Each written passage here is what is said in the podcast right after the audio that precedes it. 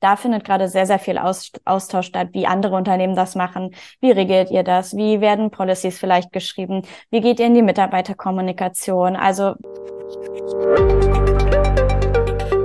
so, und damit hallo und herzlich willkommen zu einer neuen Folge von Employer Branding to Go, der Podcast, der sich darum kümmert, dass du die richtigen Worte für deine Arbeitgebermarke findest.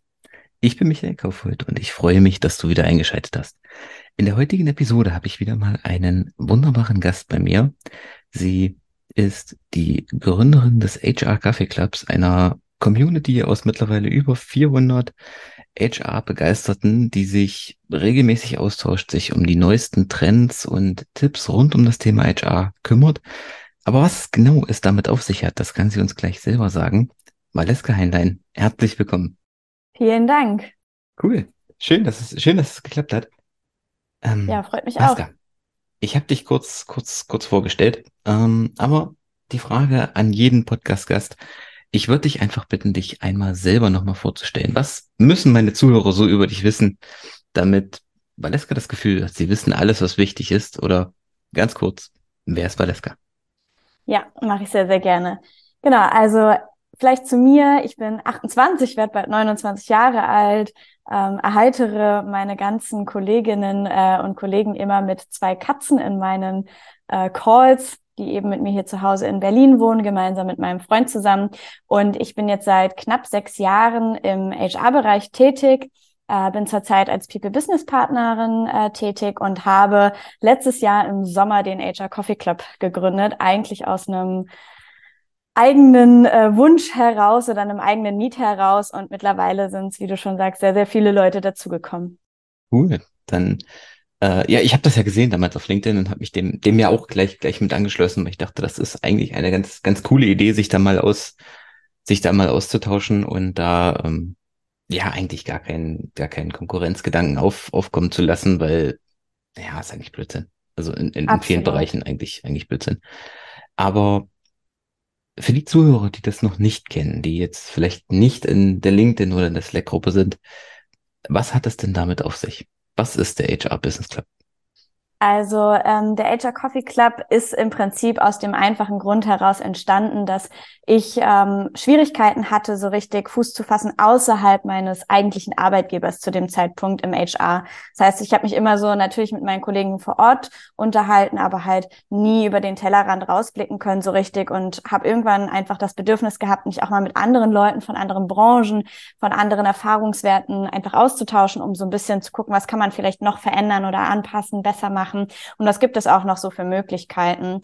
Und ähm, ich habe lange, lange, lange bei LinkedIn äh, mir viele Beiträge immer durchgelesen, war lange stiller Zuhörer oder äh, Zuschauer, wenn man so will und habe irgendwann einfach mal äh, mir den, all meinen Mut genommen und gesagt, okay, komm, ich äh, probiere das jetzt mit dem LinkedIn einfach mal aus. Hatte dann einen ersten Vorstellungspost und im zweiten Post, meine ich, ging es dann auch schon direkt eben um die HR-Bubble und im Prinzip habe ich dazu aufgerufen, dass sich halt verschiedene HRler aller möglichen äh, Erfahrungswerte, Branchen, Regionen, wie auch immer, sich melden für einen Austausch und ähm, ich hatte zu dem Zeitpunkt schon immer wieder auch nach Netzwerken im HR geguckt, aber es gab sehr, sehr viele Voraussetzungen, die man erfüllen musste. Entweder kam, kam man nur rein durch äh, Leute, die man kannte, oder man musste schon drei bis fünf Jahre im HR tätig sein. Das war ich dann zu dem Zeitpunkt vielleicht noch nicht. Und oder es war extrem teuer, so dass ich gesagt habe, ja, kann ich mir leider nicht leisten. Das heißt, äh, ja, so kam das quasi mit dem Austausch zustande. Und im Endeffekt haben sich dann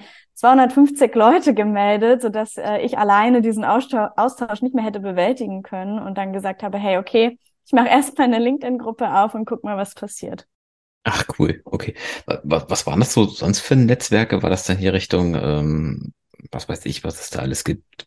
Mittelstand oder, oder BNI oder sowas, das ist alles so.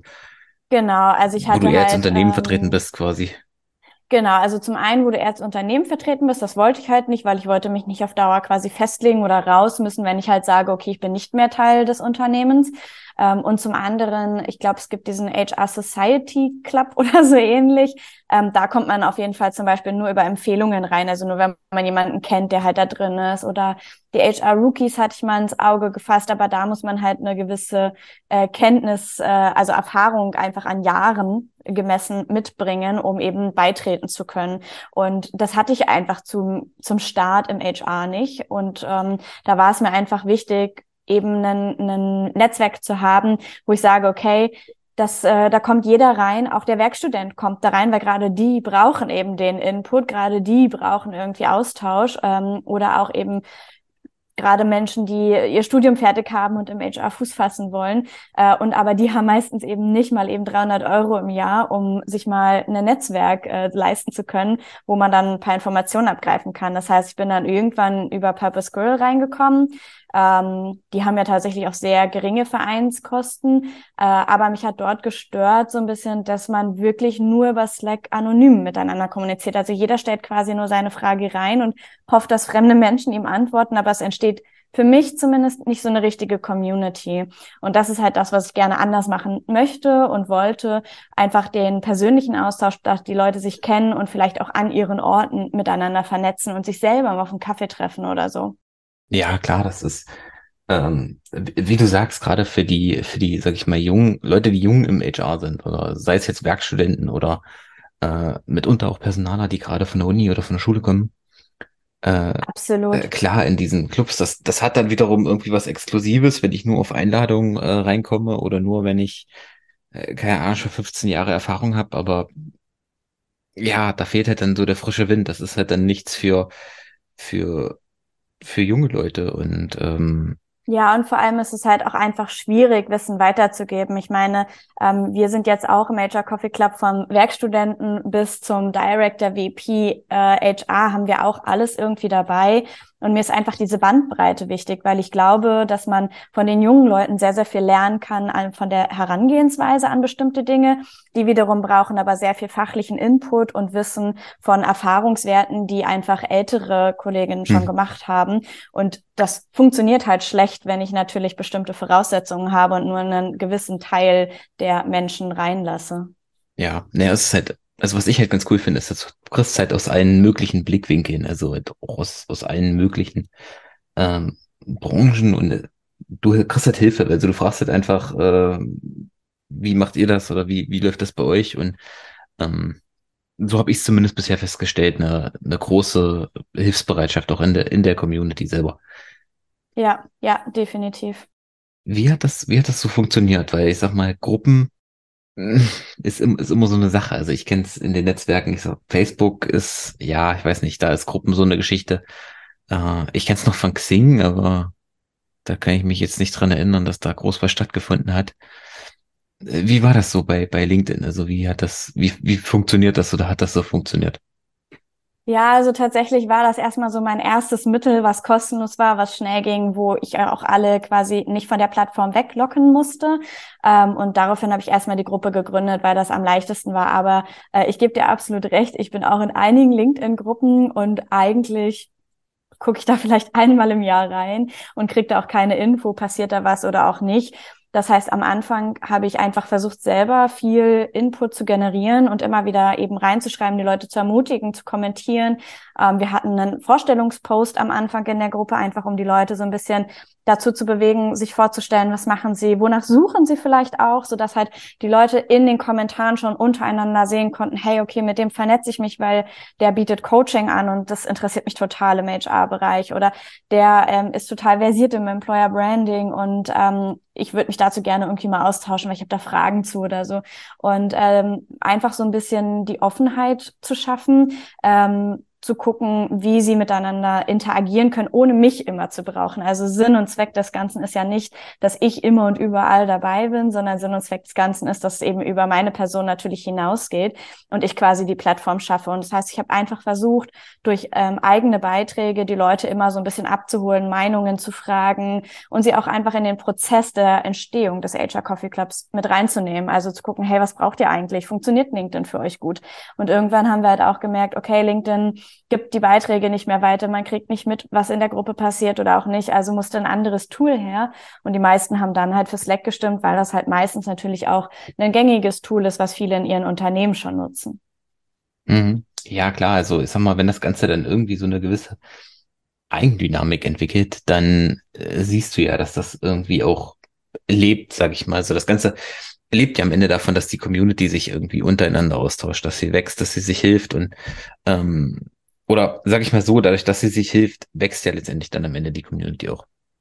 Ja, ich glaube, der entscheidende Punkt hier war einfach, dass mir wichtig war, dass es halt ähm, nicht nur darauf basiert, sich im Schreiben zu helfen, sondern ich habe relativ früh in Berlin ein Treffen gestartet vor Ort, wo zwölf Leute waren. Ähm, und ich habe relativ früh auch mit den HR-Talks angefangen, um Expertenwissen weiterzugeben, aber die Leute auch eben regelmäßig dazu abzuholen und sie nicht sich selbst zu überlassen, sondern so ein bisschen eine Art Moderation quasi mit einzufügen.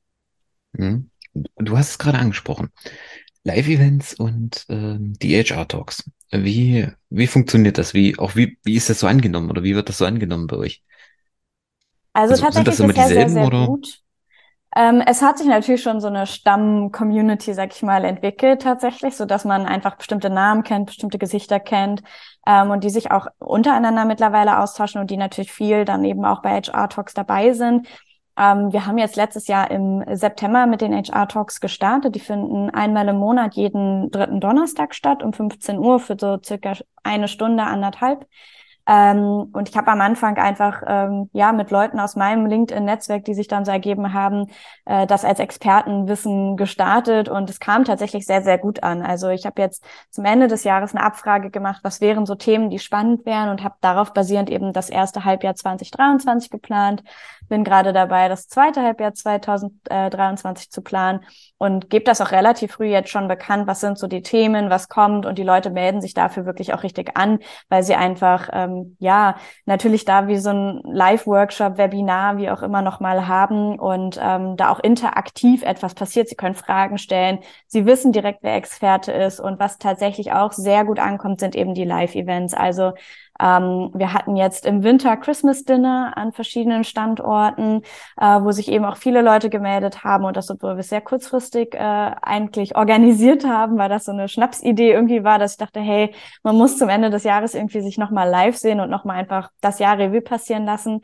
Und ähm, daraufhin kam dann eben auch die Idee, okay, wie wäre es mit einem HR-Stammtisch, den wir jetzt eben auch gerade entwickeln, der quartalsweise stattfinden wird, in ausgewählten Städten erstmal. Aber ähm, ja, so kam das quasi ins, ins Rollen, das Ganze. Und so sind eben auch die Live-Events entstanden oder entstehen auch weiterhin. Also die Nachfrage tatsächlich nach sich vor Ort sehen, live in Person, ist sehr, sehr hoch. Ja, das macht jetzt, also das ist zumindest, zumindest meine Erfahrung, es macht nochmal einen Unterschied, wenn ich die Leute in, in, in echt sehe. Also gerade jetzt nach den ähm, zwei, zweieinhalb, drei Jahren Corona, ähm, ja, tut's immer mal gut, auch die Leute, mit denen man jetzt immer so online irgendwie zu tun hat, auch mal in, in, in Persona zu sehen oder sich mal mit denen in Persona auszutauschen. Absolut. Wobei ich das teilweise auch sehr überraschend finde, dass der Drang danach doch so sehr hoch ist, wo jeder eigentlich frei darüber entscheiden will, ob er ins Büro geht oder auch nicht zum richtigen Arbeiten, sage ich mal.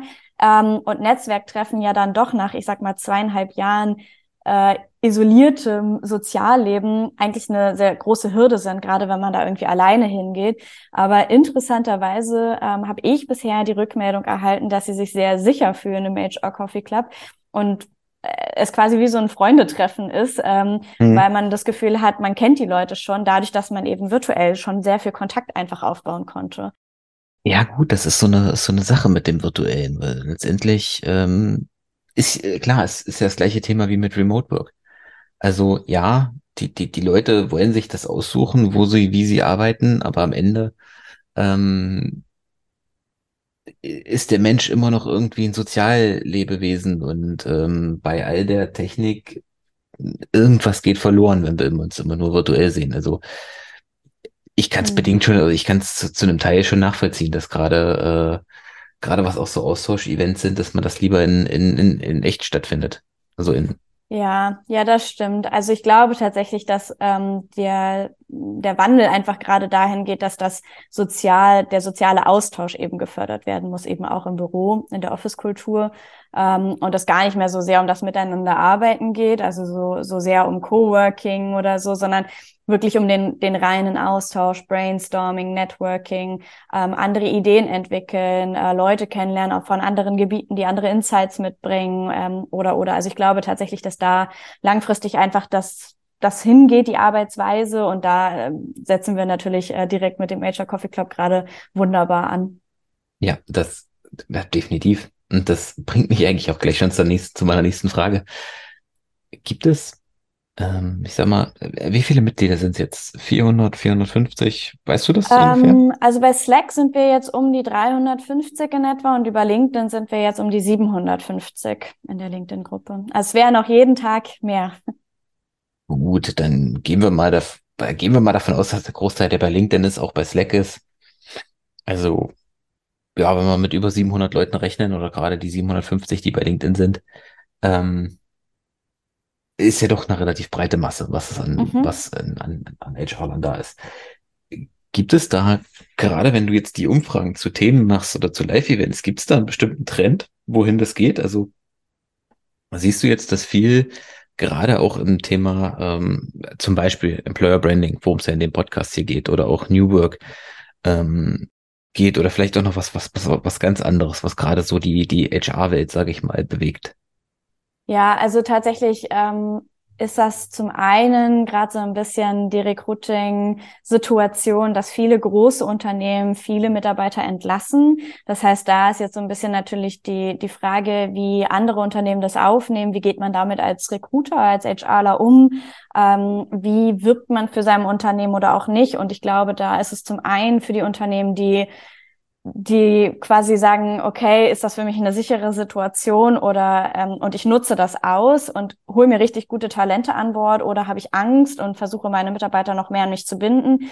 Das heißt, da ist die Frage, gehe ich mehr ins ähm, in das Personalmarketing nach außen? Versuche ich mein Unternehmen gut darzustellen? Und wenn ja, wie? Wie mache ich es auch so attraktiv, dass die Leute, die jetzt von großen Unternehmen, sei es Google, äh, Klarna, wie auch immer, in den letzten Jahren jetzt äh, entlassen worden sind, dass die sich sicher bei mir fühlen und ich die guten Talente zu mir auch bekomme?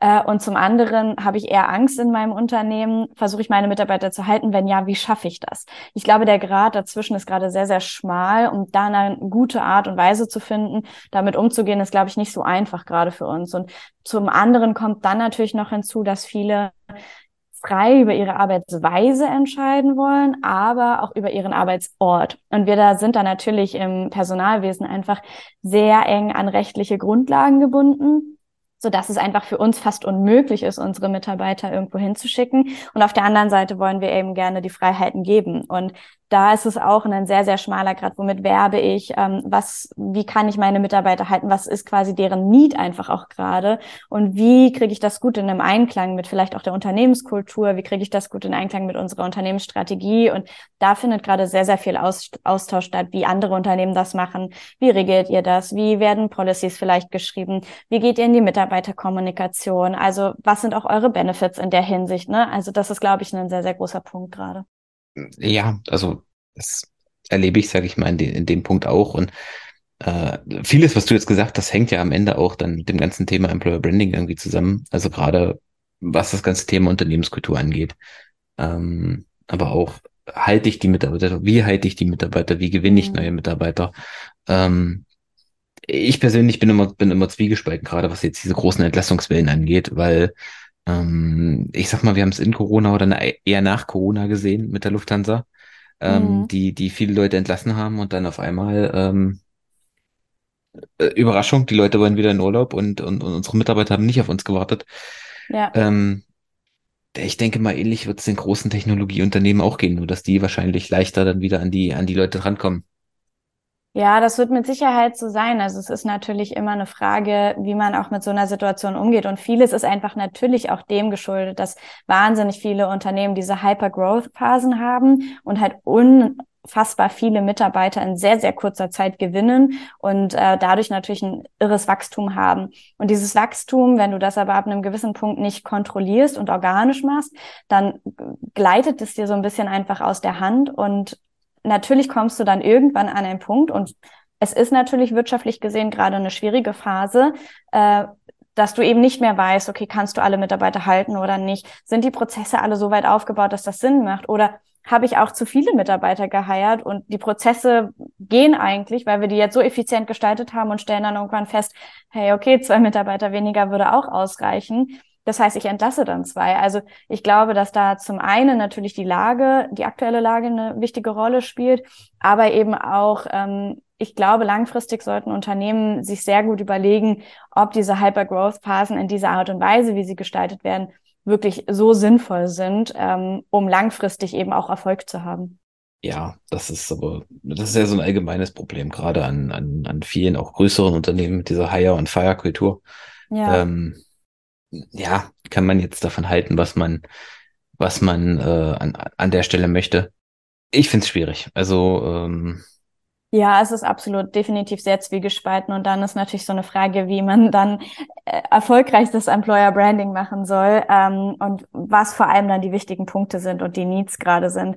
Weil momentan ist natürlich das Gefühl in der HR-Welt so, dass wir im Prinzip an allem irgendwie arbeiten und an allem kratzen an Themen, weil alles irgendwie Prio hat und wichtig ist und sich jetzt dann natürlich darauf zu fokussieren und vielleicht auch als Unternehmen einfach sein Alleinstellungsmerkmal zu finden für die Mitarbeiter, die da sind, aber auch für neue, ist dann in der aktuellen Zeit nicht so einfach. Definitiv. Und ähm, du sagst es gerade, das Alleinstellungsmerkmal. Ähm, was ich jetzt immer wieder feststelle, ist vor, vor allen Dingen auch, ähm, sag ich mal, ein Thema auch zu halten. Also zu sagen, wir konzentrieren uns jetzt auf, auf, auf dieses Thema und äh, da bleiben wir jetzt erstmal bei und nicht, ähm, sag ich mal, wie es ja im Marketing am Ende auch ist, äh, dass da in Anführungsstrichen jedes Jahr oder alle, alle, alle, alle, alle halbe Jahre äh, eine neue Sau durchs Dorf getrieben wird. Äh, hm. Heute Remote Work, morgen flexible Arbeitszeiten und dann ähm, wieder was ganz anderes. Und hm. das ist, das ist auf jeden Fall, auf jeden Fall ein großer, ein großes Thema, gerade auch im HR. Absolut. Wie, wie geht's weiter mit dem HR Coffee Club? Weil momentan ist das ja eher so ein, ja, quasi loser, loser Verbund, ähm, der, der, der von dir und, und ich glaube noch jemandem so, so ein nee, bisschen gemanagt wird. nur von mir. Oder nur von dir. Ähm, wenn ich das jetzt so fragen darf, wenn du es verraten möchtest, wie sind, wie sind so die Pläne weiter für den, für den Coffee Club? Äh, ja, total gerne. Also ich bin da sehr transparent und offen. Ähm, also ich habe den HR Coffee Club jetzt auch als Unternehmen gegründet vor zwei Wochen. Das heißt, es ist jetzt kein loser Verbund mehr, sondern ein eigenes Unternehmen. Ähm, und da wurschtel ich mich gerade so ein bisschen durch eben diese ganzen rechtlichen äh, Papierkram-Angelegenheiten durch. Ähm, das heißt, das ist zum einen natürlich ein Punkt, ähm, zum anderen bedingt das auch, dass äh, dieser HR Coffee Club als Netzwerk weiter natürlich ausgebaut werden soll. Das ist mein ganz, ganz großes Ziel. Und es wird ab März sehr voraussichtlich einen Mitgliedsbeitrag geben. Zwar ein sehr, sehr klein. Ich versuche den so gering wie möglich zu halten, damit eben niemand ausgegrenzt wird. Ähm, aber äh, nichtsdestotrotz brauchen wir einfach Rücklagen ähm, und das kann dann natürlich nicht mein privates Vergnügen sein, ähm, für Locations anzumieten ähm, oder eben auch für Speaker, die wir dann bei uns einladen können, den HR-Talk oder oder. Das heißt, die HR-Talks, die bleiben weiter bestehen. Es wird zusätzlich eben im 2023 jetzt noch die HR-Stammtische quartalsweise geben. Das versuchen wir auch gerade auf die Beine zu stellen und eben zu professionalisieren. Und ich habe äh, eine ganz liebe äh, ja, Kollegin aus der Community, die mir gerade bei den Events hilft. Das heißt, ähm, im Sommer haben wir zwei Monate Sommerpause, was die HR-Talks angeht. Und da sind wir gerade in der Planung, einmal ein soziales Event auf die Beine zu stellen, zum anderen ein sportliches Event. Wir wollen gemeinsam als Team einen Tough Mudder oder Xletics Lauf, wie auch immer, gemeinsam gestalten und äh, eben auch einen Sommerfest machen. Und dafür sind wir gerade an Location-Suche und gucken, überlegen, wie wir das alles gestalten können. Das heißt, Wichtig wird weiterhin im Major Coffee Club sein, dass wir eben auch den Austausch vor Ort haben, äh, in verschiedenen Arten und Weisen.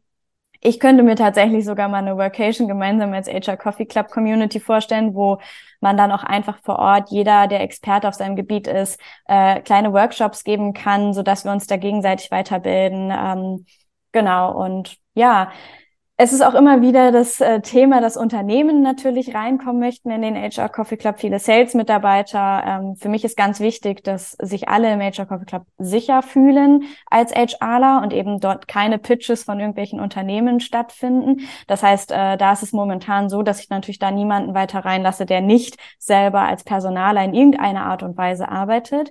Und die Anfragen, die häufen sich aber immer mehr und dafür bin ich auch gerade im Hintergrund dabei, eine Homepage zu erstellen und langfristig auch da eine Möglichkeit in Form einer Plattform zu schaffen, um eben einmal die Community und auch die Dienstleister zusammenzubringen. Ach cool, also ich sag mal vom bloßen Verbund nimmt das Ganze jetzt dann doch so langsam Form an. Ja, ähm, absolut. Du hast das richtig als Unternehmen angemeldet quasi, also kein, kein eingetragener Verein in dem Sinne, sondern richtig dann Genau, ich habe mich lange beraten lassen, ähm, weil ich eben auch erst an den Verein gedacht hatte, aber mit dem Hinblick auf meine Ideen, äh, die das alles noch so gibt und was ich gerne noch so machen würde und gestalten würde, ist es schon so, dass es einfach mehr Sinn macht, das richtig als Unternehmen auf die Beine zu stellen, weil es wird nicht nur bei dem, ich sag mal, nur bei dem äh, Netzwerk an sich bleiben, ja, sondern ringsherum eben noch auch einige weitere Bereiche geben, die ausgebaut werden und da macht es dann einfach mehr Sinn. Äh, ja, klar, absolut. Also das äh, cool. Also wie gesagt, alle HRler in der in meiner Podcast-Hörer-Community, ich kann es euch nur empfehlen. Es ist wirklich ein cooler Austausch.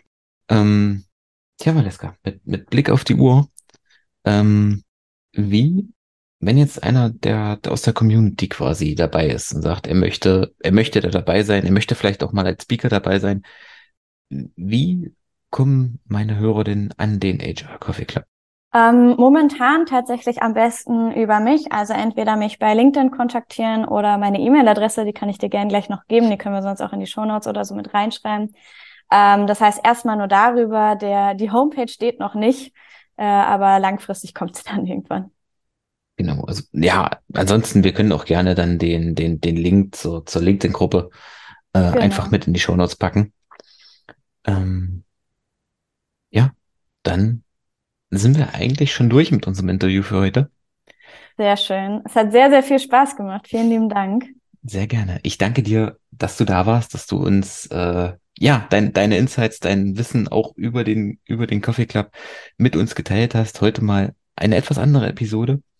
Dir da draußen danke ich fürs Einschalten, fürs Zuhören. Ich hoffe, die Folge hat dir gefallen. Wenn du jemanden kennst, der vielleicht auch in die Community mit rein sollte und sollte sich die Episode einmal anhören, leite sie ihm noch gerne weiter. Zum Schluss, Valeska, du bist der Gast. Dir gehören die letzten Worte in der Episode. Du darfst alles sagen, außer danke für die Einladung. Alles klar. Dann freue ich mich über jeden, der Lust hat, sich unserer Community im HR Coffee Club anzuschließen oder einfach auch so einen Austausch mal haben möchte. Ich bin über LinkedIn immer sehr, sehr gut zu erreichen und freue mich über jeden, äh, der irgendwie mein Netzwerk einmal kreuzt und wie man sich gegenseitig bereichern kann. Cool. Vielen Dank. Also, bis zur nächsten Episode.